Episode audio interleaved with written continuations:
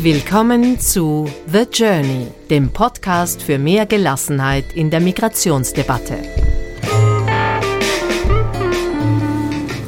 Mehr über uns unter thejourneystories.com. Herzlich willkommen.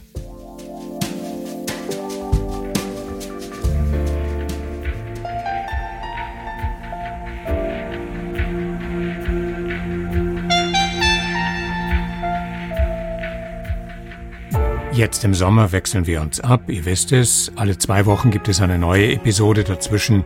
Wiederholungen ausgewählter bisheriger Episoden. Heute sind wir wieder mit einer neuen Geschichte dran. Und ihr lernt Abdul kennen, der 2006 mit 21 aus Afghanistan nach Österreich gekommen ist. Und auf der einen Seite ist seine Geschichte nur eine von vielen, vielen anderen ähnlichen. Und doch hört es nie auf, mich zu faszinieren, wenn man genau hinschaut, wie individuell, wie einzigartig und wie unverwechselbar die persönlichen Geschichten dann doch sind. Und da unterscheidet sich Abduls Geschichte eben doch von allen anderen. Und genau das ist der Grund, warum wir diese Erzählungen über diesen Podcast, über The Journey an euch weiterreichen. Denn wenn irgendetwas dabei klar wird, dann dies. Es gibt keine gesichtslose Menge an Geflüchteten, es gibt keine Flüchtlingswelle, es gibt keinen Flüchtlingstsunami, es gibt keine Flüchtlingskatastrophe. Es gibt hunderte, tausende persönliche Geschichten, manche nachvollziehbar, andere nicht, manche verhängnisvoll, andere weniger, aber in jedem einzelnen Fall geht es darum, das Gesicht in der Menge zu entdecken. Heute also die Geschichte von Abdul, der für diesen Podcast einfach nur Abdul bleiben möchte. Der Mann ohne Nachnamen, wenn man so will, das ist sein Wunsch und den respektiere ich natürlich. Und Abduls Geschichte hat, lasst euch überraschen, am Ende mit euch zu tun oder mit jemandem in der Menge der Zuhörenden, vielleicht nur einem, aber dieser eine oder diese eine möge jetzt schon die Ohren spitzen. Ihr werdet schon drauf kommen, was ich meine. Und damit beginnt unser gemeinsames Gespräch.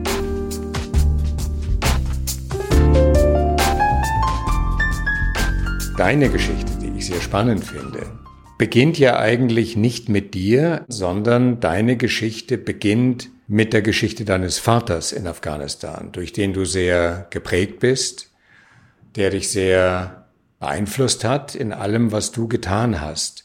Inwieweit war dein Vater ein Vorbild und warum ist seine Geschichte so wichtig für deine? Ich war ganz jung. Äh, mein Vater war im Innenministerium und er hat äh, für die Menschenrechte sowie die Frauenrechte so viel verteidigt, ja. Wenn eine Familie möchte seine Tochter oder seine Schwester jemand äh, will verheiraten, egal wie alt sind oder oder diese Frau möchte oder nicht, ja, äh, nur die Familie entscheiden das, die beide Seiten. Zwanghaft heiraten und mein Vater das verändert, ja, okay, das ist nichts gibt, das in Islam so ist.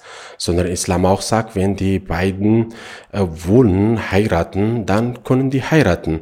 Aber bei uns ist das ist in Gesellschaft ist so ist, dass nur die Familie entscheidet. Mein Vater, er war in, in Kriminalamt oder in diesem Bereich hat gearbeitet. Äh, die meisten waren die Frauen, die haben äh, dort äh, gekommen und die haben gesagt, dass es die Familie möchte uns äh, mit dem Zwang äh, heiraten. Diese also junge Frauen. Junge Frauen, genau. Oder mein Vater hat eine Information, dass die Familie wollen, dass diese Frau mit dem Zwang heiraten. Aber er hat dieses Thema beendet. Das heißt, er hat die jungen Frauen davor geschützt, zwangsverheiratet zu werden. Richtig, ja. Auf diese Weise hat er sich dann viele Feinde gemacht und musste fliehen und ist nach Pakistan geflohen. Äh, in diesem Moment war keine Regierung, ja, das war die Mujahideen und die Taliban. Äh, jeder Mensch, wo hat Waffen gehabt, er hat Macht gehabt in dieser Region überall. Wir haben äh, so meine Vaterfeinde gehabt. Und es war sehr gefährlich. Diese Feinde, die haben versucht, das mich umzubringen, weil die haben äh, sein, meine Vater nichts gefunden, weil er war nichts in Afghanistan. Und die wollte eine Rache. Meine Mutter mich zu Hause gesperrt, weil ich konnte nichts rausgehen. Und jemand hat gesagt, dass mein Vater äh, in, nach Pakistan geflohen ist. Aber wir haben genau nichts gewusst, dass wo ist er ist momentan jetzt, ja. Also er ist geflohen tun, ohne dass er die Familie über seine Flucht benachrichtigen konnte. Genau, weil war die Kabul war die Mujahideen angegriffen, das war in der Hand von Mujahideen. Und mein Vater weiß nicht von wo, er hat geflohen, aber gar nichts zu Hause Bescheid gegeben zu meiner Mutter. Und äh, nach dem, weiß ich nicht, wie ein Jahr oder Monate, keine Ahnung, meine Mutter hat jemand gesagt, dass er nach Pakistan gegangen ist, aber hm, wir wussten nicht in welcher Stadt. Dein unmittelbares Problem hat darin bestanden, dass dein Vater weg war und diejenigen, die seine Feinde waren, an dir Rache nehmen wollten. Genau, das, das war der Grund, weil, weil die haben auch mehrmal das bedroht. Ich bin schon geschlagen, die haben mich äh, mit dem Geld frei, mit dem vom Taliban, meine Onkel. Das war keine Wahl. Ich kann nicht dort leben, immer irgendwo zu Hause, weil ich war ganz jung und, und. Heißt das, du bist einmal entführt worden und dein Onkel hat dich freigekauft? Genau, ja. Ja, vom Taliban. Meine Onkel und meine Mutter, die haben alle entschieden, die haben gesagt, ja, das kann man nichts machen, dass jedes Mal jemand dich entführt vom, oder äh, uns bedroht. Ja, das war äh, sehr das schlimmste Zeit für mich. Und äh, ja, dann, äh, ich habe auch keine andere Wahl gehabt. Meine Onkel hat äh, eine, weiß ich nicht, mit meiner Mama, die haben Grundstück verkauft und hat mir diese Geld organisiert und mit meinem Schlepper darüber gesprochen und hat mich nach Europa geschickt, dass ich mich irgendwo in Sicherheit komme. Die Flucht selber, war die weniger dramatisch als die Gründe dafür? Die Flucht war auch, ich habe mir nicht gedacht, dass ich äh, komme nach Europa, weil in der Weg vom Afghanistan bis hier wirklich, wir haben so viele Tote gegeben, Familien sind gestorben äh, und, und junge Leute in, in Dschungel, in Wasser. Und äh, ja, das ist, wer war, keine Ahnung, auf der Weg zusammen mit dem Schlepper, weiß ich nicht, 30 Leute, wir sind, weiß ich nicht, 10 oder 15 Leute nur leben nach Österreich und die meisten ist auf der Weg gestorben. Wie lange hat diese Flucht insgesamt gedauert? Genauso sechs Monate, glaube ich, zwischen sechs, circa sechs oder sieben Monate. Was war die Strecke, die du damals gewählt hast oder die die Schlepper für dich gewählt haben? Ich war vom Afghanistan erstmal nach äh, Turkmenistan, so Zentralasien. Ja, danach dann weiter so Russland und äh, Ukraine und genau. Also eigentlich ein sehr ungewöhnlicher Fluchtweg, denn als 2015, 16 die große Flüchtlingskrise war, sind ja viele Leute über die sogenannte Balkanroute gekommen, also Türkei, Griechenland und oder Bulgarien und dann weiter nach Deutschland oder Österreich. Und deine Schlepper haben damals dich auf einen großen Bogen geschickt. Der Weg war vom äh, Afghanistan nach Turkmenistan. Das war ein bisschen gefährlich. Das war auch nichts, dass mein Onkel mit dem Schlepper entschieden. Die haben entschieden. Das war, was ich habe von den Leuten mitbekommen. Das war ein bisschen billiger. Meistens war zu Fuß, aber fast 70 bis 80 Prozent war gefährlich, dass man stirbt auf dem Weg. Normalerweise die Menschen, die wussten schon, dass das ist, man stirbt fast 80 Prozent. Aber trotzdem in Afghanistan diese Gefahr. Ich bin selber in dieses äh, Krieg geboren und kann man nichts leben. Jeden Tag Selbstmordanschlägen, die Leben ist es wirklich so eng geworden, kann man nicht so frei bewegen in Afghanistan. Okay, wenn ich bleibe leben, das bis Europa, kann ich meine Weiterleben dort in Ruhe oder in Sicherheit bringen. Was waren die größten Gefahren auf der Flucht? Du hast gesagt, viele Menschen sind gestorben. Wo waren die größten Gefahren auf dieser Strecke? Ja, das ist, war äh, ähm, eine Seite, es war mit dem Wasser, so wie meistens beim Meer und äh, das war so, dass äh, in diese Boot, wo darf man nichts alles mehr als zehn Leuten ja sitzen, aber die Schlepper, was die haben gemacht, die haben Geld genommen, für die Schlepper war es egal, wie viele Leute, diese sterben oder nicht. In diese Boot war, die haben 30 oder 40 Leute. Und irgendwann in der Wasser, wenn was stark Wind oder etwas passiert, ja, aber normal das, die Boot war geeignet für zehn Leuten, aber das war drauf 40 Leute, das war eine der Gefahr. Und die andere Seite, es war, die meisten, wenn wir alleine irgendwo hm, gewesen sein, dass es war diese Wolfe oder die haben die Leuten getötet tatsächlich wilde Tiere. Wilde Tiere, genau, genau, das war auch. Und dritte war so, dass die meisten, die war, diese Schlepper, die haben äh, mit dem ganz kleine, normales PKW. Es waren vier oder fünf Leute unterwegs, ja. Und in diesem Auto, ich war selber, wir waren 22 Leute in PKW. Und die haben auch gefahren mit dem 150, 140, mit dem ganz normalen Straßen, weil die haben Angst gehabt, wenn es Polizei kommt. Das, und es war die meisten Unfälle passiert, weil in eine kleine PKW, das war die fünf Leute geeignet und das war 16 bis 22 oder 25 Leute. Das war die sehr gefährlichste, was wir haben auf dem Weg. Wenn du kurz nochmal skizzierst, dass ich mir den Weg vorstellen kann. Also aus Afghanistan nach Turkmenistan. Genau. Und wie ging es dann weiter? Okay, von Turkmenistan, dann man kommt nach äh, Taschkent, so äh, Usbekistan. Äh, vom Usbekistan dann war die, mit dem Zug, äh, das war bis Moskau, ja. Von Moskau wieder, man, manche mit dem Auto oder Zug bis äh, Weißrussland und dann mit dem Grenze zu Fuß Ukraine und manche war so von dort nach äh, Ungarn oder Slowakei und nach Österreich oder Deutschland. Das war so die Strecke, wo genau. Wann hat sich für dich herausgestellt, dass das Ziel deiner Reise Österreich sein würde? Eigentlich das war nichts. Ich war, ich habe gar nichts gewusst. Die Schlepper uns gebraucht, dass ich war beim der österreichische und slowakische Grenze, ja. Und äh, die haben gesagt, dass es, wir müssen zwei oder drei Kilometer weiter zu Fuß gehen und dort weiter mit dem Auto fahren. Und das war, wir waren so zwei Kilometer zu Fuß und das gleich war die äh, österreichische Soldaten. Die haben zu mir gesagt, hey, das ist jetzt, sie sind in Österreich, ja.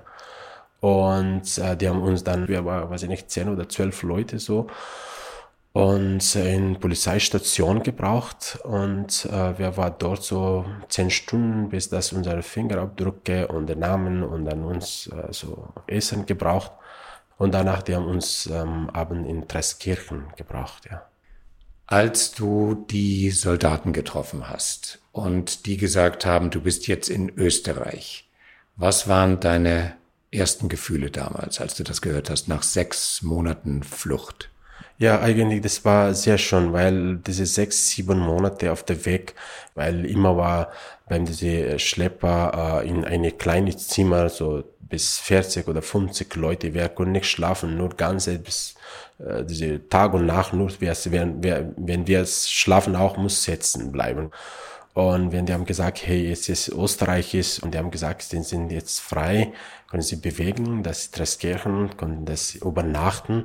Wirklich, das war einfach, wenn ich komme raus, war, ich habe mich gedacht, dass ich jetzt bin gerade vom Gefängnis rausgegangen. Das war einfach schön und, und äh, ich kann mich einfach genießen, hey, jetzt ich bin in Sicherheit und jetzt lebst du und bist du erst in Österreich. ja. Als du in Österreich angekommen bist und dieses Gefühl der Freiheit erfahren hast, das war, vermute ich, die erste Möglichkeit, nach den sechs Monaten auch mit deiner Familie wieder Kontakt aufzunehmen, oder? Leider nicht, nein. Damals war, wir haben keine Handykontakte gehabt. Ich habe sehr lange, seit, seit äh, sechs oder sieben Jahren, mehr als sieben Jahren, habe keine Kontakte mit meiner Mutter gehabt nach der Flucht. Danach ich habe ich so viel versucht, immer wieder Briefe geschickt, wenn jemand hat gesagt, ich fliege nach Afghanistan, dann, äh, weil ich habe mir mehr als hunderte Briefe geschrieben. Jeder, wenn wollte nach Afghanistan, ich gehe nach Kabul oder in meine Stadt, Heimat, Logar, dann ich habe mich einen Brief gegeben, hey, bitte in diese Adresse irgendwo, wenn du die Möglichkeit. Ähm, das war äh, nach dem sechs, sieben Jahren ein Brief, meine Mama hat gekriegt und sie hat mir angerufen und ja. Wie war das, als du zum ersten Mal die Stimme deiner Mutter gehört hast? Ja, ich, ich glaube, das war, ich kann nichts so darüber sagen. Das war, wir haben fast eine Stunde nur geweint auf dem Telefon. Und dann, sie hat mir gesagt, dass es äh, leider, dass der Vater ist nichts mehr lebt. Ja, das war noch trauriger. Wie geht es deiner Mutter, deinen Onkeln, die Menschen, die dich auf die Reise geschickt haben? Wie geht es denen, ja, äh, das ist auch so, dass die Mutter geht gut, sie aber bisher ist momentan krank ist, ja. Aber die Onkel, weil es mutterliche Seite ist, er aber auch, ich habe jetzt vor drei Jahren erfahren, dass er stirbt, auch, er hat auch gestorben. Ja.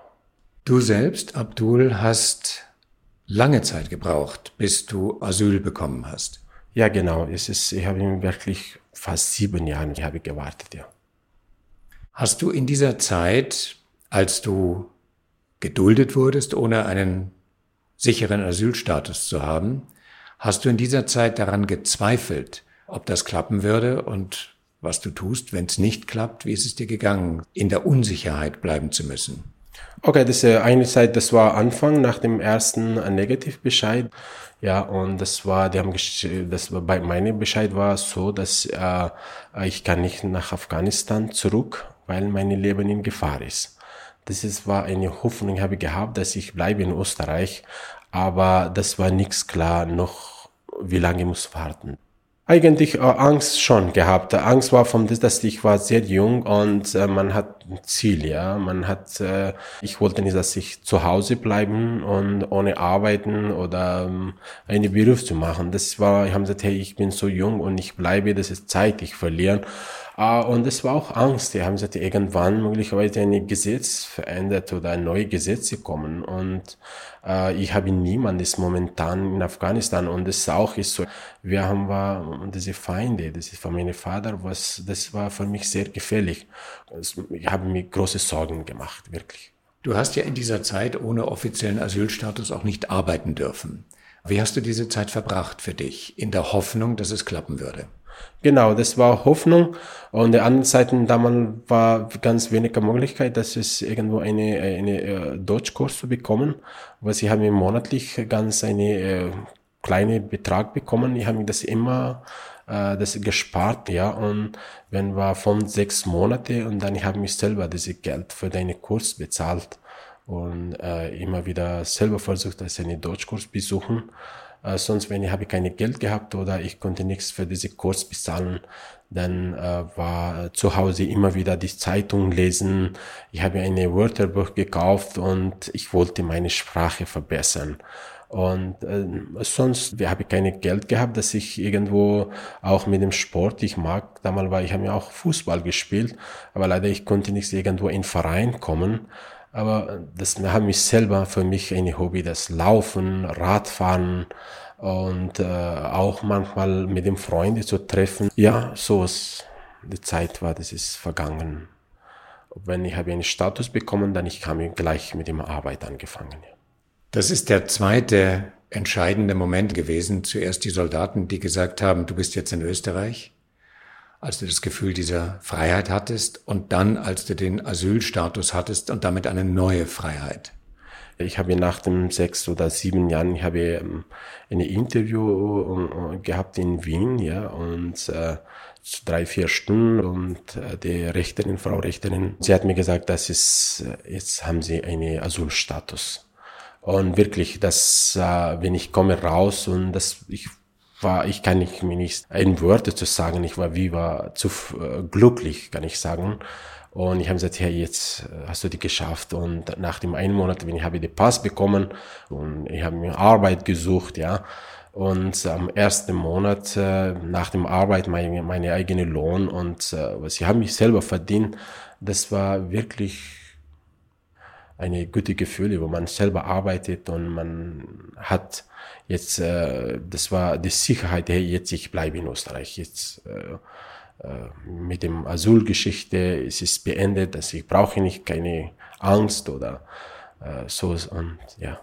Du hast dich dann ja auch in der Arbeit, die du gesucht hast, wiederum für andere junge Geflüchtete eingesetzt. Das war so, dass ich habe mich ähm, erst eine Arbeit für mich selber gesucht und danach in diese Arbeit, in diese sechs, sieben Jahren auch. Äh, ich habe mich immer wieder, wenn die äh, neue afghanische Leute kommen, damals war, wenn jemand, eine, egal Frauen, Männer, jung oder alt, die haben gesagt, hey, ich brauche ich es zum Arzt, zum Behörden oder so. Ich habe mich so ehrenamtlich so immer wieder die Menschen. In deiner Freizeit? In meiner Freizeit, genau, geholfen, ja. Du hast ja dann auch für einen Verein oder eine Reihe von Vereinen gearbeitet, die sich für Geflüchtete eingesetzt haben. Es war fast mehr als vier, fünf Jahren. Und dann kam die große Flüchtlingskrise 2015, 16. Genau. Und dann hattest du es jetzt mit jungen Menschen in deinem Alter zu tun. Sozusagen eine Generation genau. weiter. Wie war das mit denen zu arbeiten? Wo konntest du helfen und wo waren die Grenzen deiner Möglichkeiten? Äh, meistens meine Aufgabe war so, dass äh, ich habe mir immer wieder die diese Menschen, ich mir äh, beim Behörden sprachliche geholfen, weil die konnten nicht so Deutsch sprechen und immer wieder beim Krankenhäuser, Behörden oder mit dem Polizei oder auch im Gericht oder so, dass ich bekleide die Menschen. Und auch immer wieder, äh, wir haben äh, Rechtsberatung gehabt, dass ich mich die Menschen über die Asylrechte, auch österreichische Rechte oder auch im Haus oder die ganze Regel erklären. Ja, das ist war meine Aufgabe, das immer wieder, ich habe, das war nur nichts, meistens nur für die afghanischen Leute, aber wir haben auch von unterschiedlichen Ländern andere Menschen gehabt, also junge Menschen und wir haben das äh, geklärt oder die Information weitergegeben. Ich habe vor kurzem mit einem Vorsitzenden eines afghanischen Kulturvereins gesprochen, der seit vielen Jahren sich mit diesem Verein um geflüchtete junge Männer unter anderem kümmert, die aus Afghanistan kommen. Und er sagt, die Schwierigkeit besteht darin, dass die ja im Krieg aufgewachsen sind, dass die nie gelernt haben, was Demokratie bedeutet, dass die nie gelernt haben, was Frauenrechte bedeutet, dass die nie gelernt haben, was Diversität in der Gesellschaft bedeutet. Welche Erfahrungen hast du in dem Flüchtlingsheim gemacht, wenn es um Regeln ging, um das Lernen in einem neuen Land, in einer neuen Heimat möglicherweise. Was waren deine Erfahrungen? Das ist richtig. Wer selber, ich bin in Afghanistan geboren bin und das war dort, okay, war keine eine demokratische Land oder keine Demokratie gehabt und dort die Gesellschaft ist ähm, eine Seite ist eine alte Gesellschaft, der andere Seite ist war eine religiöse Gesellschaft, ja und die meisten die jungen Menschen, wo nach Österreich gekommen sind, die war meistens ungebildet, weil die haben keine Möglichkeit gehabt, dass in Afghanistan die in der Schule besuchen. Und das war auch eine der große äh, Problem, dass die hat gar nichts gewusst, was ist Demokratie bedeutet, was ist die Rechte bedeutet, welche Rechte die Frauen haben und welche Rechte die Männer. Und das war, wir haben war immer wieder sehr Schwierigkeiten gehabt. Die haben gar nicht gewusst, wie kann man umgehen mit meiner Frau oder mit meinem Mann. Das war äh, immer wieder, äh, das ist eine Herausforderung. Das für uns, wie kann ich oder wie können wir, dass diese, diese Menschen äh, gut äh, betreuen oder informieren, was bedeutet da leben hier in Europa oder in Österreich. Und das ist, war wirklich äh, sehr Schwierigkeiten wir haben gehabt. Aber trotzdem, wir haben geschafft, dass die äh, viele Menschen darüber informieren und die das akzeptieren, was bedeutet ist Kultur, was bedeutet Integration in Österreich. Würdest du sagen, dass es euch gelungen ist, diese jungen, demokratisch und auch schulisch weitgehend ungebildeten jungen Menschen zu erreichen und wie? Okay, kann man nicht sagen, dass es, wir haben das alle unsere Ziele erreicht, aber wir haben äh, versucht, wir haben viele Menschen von diesen Jugendlichen, die haben, äh, die sind in der Schule gegangen, die sind äh, eine, äh, eine Beruf gelernt, äh, Lehrerstelle und die leben jetzt äh, hier und die haben gelernt, wie kann man äh, mit den Menschen umgehen, wie kann man leben oder ja, diese Ziele kann man sagen, dass äh, ich mit dem Prozent, ich kann nicht sagen, aber viel wir haben erreicht, ja. Das heißt, wenn man es negativ betrachtet, kann man sagen, es kommen sehr viele ungebildete junge Menschen und sie zu integrieren ist schwierig. Wenn man es positiv betrachtet, kann man sagen, ja, es ist schwierig, aber es kann gelingen. Genau, genau, das ist, ist richtig. Ja, aber ich glaube, braucht man Zeit. Das ist nicht so einfach. So ein Menschen, er so jung ist und kommt nach Österreich und äh, hat äh, die meisten war, die haben seine äh, Eltern, ganze Eltern verloren in diesem Krieg. Er war keine Vater zu Hause, keine Mutter zu Hause und es war schwierig. Wie er muss lernen, das, das ist, was bedeutet für ihn diese Leben oder die Demokratie. Ja, braucht Zeit. Dann, ich glaube, es wird gehen. Ja. Hast du nach wie vor Kontakt zu einigen der Menschen, die du am Anfang ihres Weges in Österreich begleiten konntest? Äh, normalerweise persönlich habe ich keine Kontakte, weil wir war Betreuer dann die meisten Jugendlichen so gehabt, wenn ich habe eine Privatnummer, die haben immer wieder angerufen, so wie eine Informationscenter, ja. Mit mir so passiert, was kann ich weiter tun? Und es war die Verein auch, dass wir erlauben nicht, dass unsere Telefon weitergehen. Aber hm, wenn die war bei uns drei Jahre, zwei Jahre, manche, von denen war ganz jung, vier, fünf Jahren bei uns. Und äh, wir und danach treffen wir immer wieder und die uns sehen auf der Weg sehr respektieren und immer sagst bedanken, hey, ich war ungebildet, ich war so jung nach Österreich gekommen, aber du hast deine Erfahrung uns weitergeholfen. Das ist für mich auch eine gute Ehre, das, was du sagst. Mittlerweile hast du auch eine eigene Familie. Ja, ich, ich, ich habe geheiratet seit äh, sechs Jahren, ja, und jetzt habe ich drei kleine Kinder. Ja. Und du hast seit neuestem, herzlichen Glückwunsch, die österreichische Staatsbürgerschaft. Genau, jetzt, jetzt in ganz kurzen, ich habe jetzt, ich bin sehr glücklich, ich habe jetzt, ich bin jetzt Österreich geworden.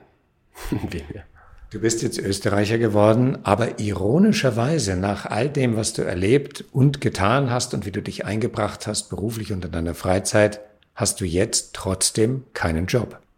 Das ist äh, jetzt momentan seit äh, fast einem Monat. Ich habe jetzt keinen Job, weil äh, ich habe diese sechs, sieben Jahren im pädagogischen Bereich gearbeitet. Und momentan ist so ist, dass vom Bundesebene, die haben die allen meisten WG, wo die Minderjährigen sind, dass die haben geschlossen, ja, oder zugemacht und jetzt arbeitslos. Und wo ich habe mich meisten beworben, die haben gesagt, ja, ja klar, ich habe da Beruf und aber wir brauchen, wenn jemand hat pädagogisch oder Sozialbereich eine Ausbildung hat. Und leider, ich habe bis jetzt keinen Job bekommen. Das heißt, du hast jede Menge praktische Erfahrung jede Menge Arbeit mit vielen Jugendlichen, die, wie du gerade gesagt hast, dich, wenn sie dich heute auf der Straße treffen, sich dafür bedanken, was du mit ihnen gemacht hast. Jetzt, wo du auf der Suche nach einem Job bist, brauchst du eine pädagogische Qualifikation, die du nie haben konntest und die du jetzt haben müsstest? Momentan ist es ganz schwierig, weil ich habe eine Seite ist Familie und die andere Seite ich ich ähm, ich habe drei Kinder und kann ich nicht jetzt eine extra Ausbildung in dieses Bereich machen. Aber normalerweise von der Landesregierung, ich habe mich auch telefoniert und die haben gesagt, ja, dass jede WG oder im Sozialbereich eine Ausnahmegenehmigung oder Sondergenehmigung ist erlaubt. Äh, ich habe mich bei manchen äh, Vereinen schon beworben, aber ich warte noch äh, keine Antwort bekommen. Ich glaube schon, ja, es wird weitergehen ja. Wo würdest du am liebsten arbeiten, wenn du könntest? Okay, eigentlich ist es, ähm, was ja, wir haben so lange äh, gesprochen über meine Geschichte und es ist ähm, äh, schwierige Zeiten, auch Anfang in Österreich, auf der Weg, Fluchtweg und so. Äh, ich mag die Menschen helfen, ja, egal in welchem Bereich.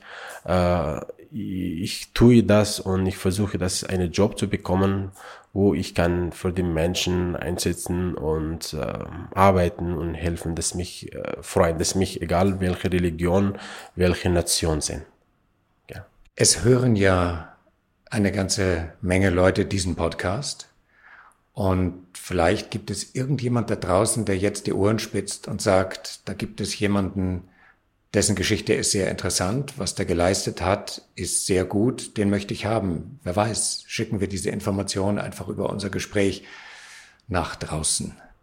Ja, es ist mich sehr freuen, wenn jemand mich eine angeboten. Genau.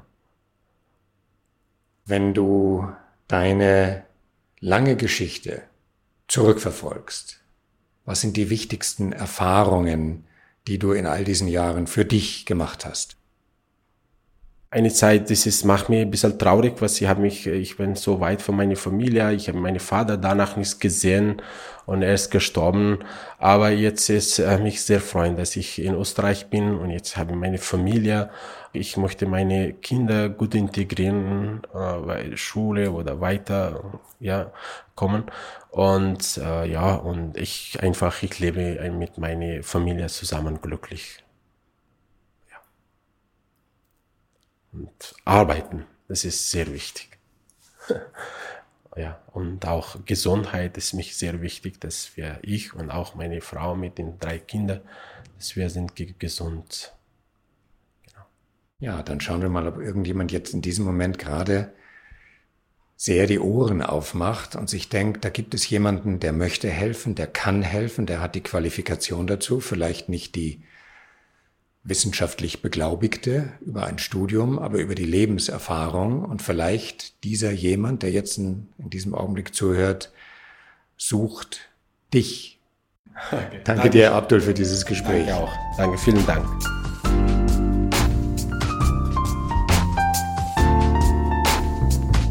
Also, ihr habt es eben gerade gehört, Sonderregelungen sind möglich, Ausnahmen bestätigen die Jobregel. Sollte irgendjemand von euch mit Abdul in Verbindung treten wollen, er lebt übrigens im Raum Salzburg, dann tut das am besten über mich. Ich leite eure Anfrage an ihn weiter. Am einfachsten über peter at thejourneystories.com. Diese Infos gibt's auch auf der Homepage und auf dem Podcast Beipackzettel in den Podcast-Apps. Wir von The Journey würden uns wahnsinnig freuen, wenn da tatsächlich für ihn was zustande kommen würde. Nächste Woche die nächste Wiederholung. Und da passt es ganz gut, dass wir heute eine Geschichte aus Afghanistan gehört haben und von Abduls Vater, der sich gegen die kulturell bedingte Zwangsverheiratung junger Frauen eingesetzt hat. Und wir wiederholen Episode Nummer 4, das ist die Geschichte von Sarah, die eben eine solche Erfahrung selber gemacht hat und die dann nach der Flucht mit ihrer Familie nach Österreich sich aus dieser kulturellen Enge heraus emanzipiert hat. Es lohnt sich sehr, da nochmal reinzuhören oder diese Geschichte zum ersten Mal zu hören.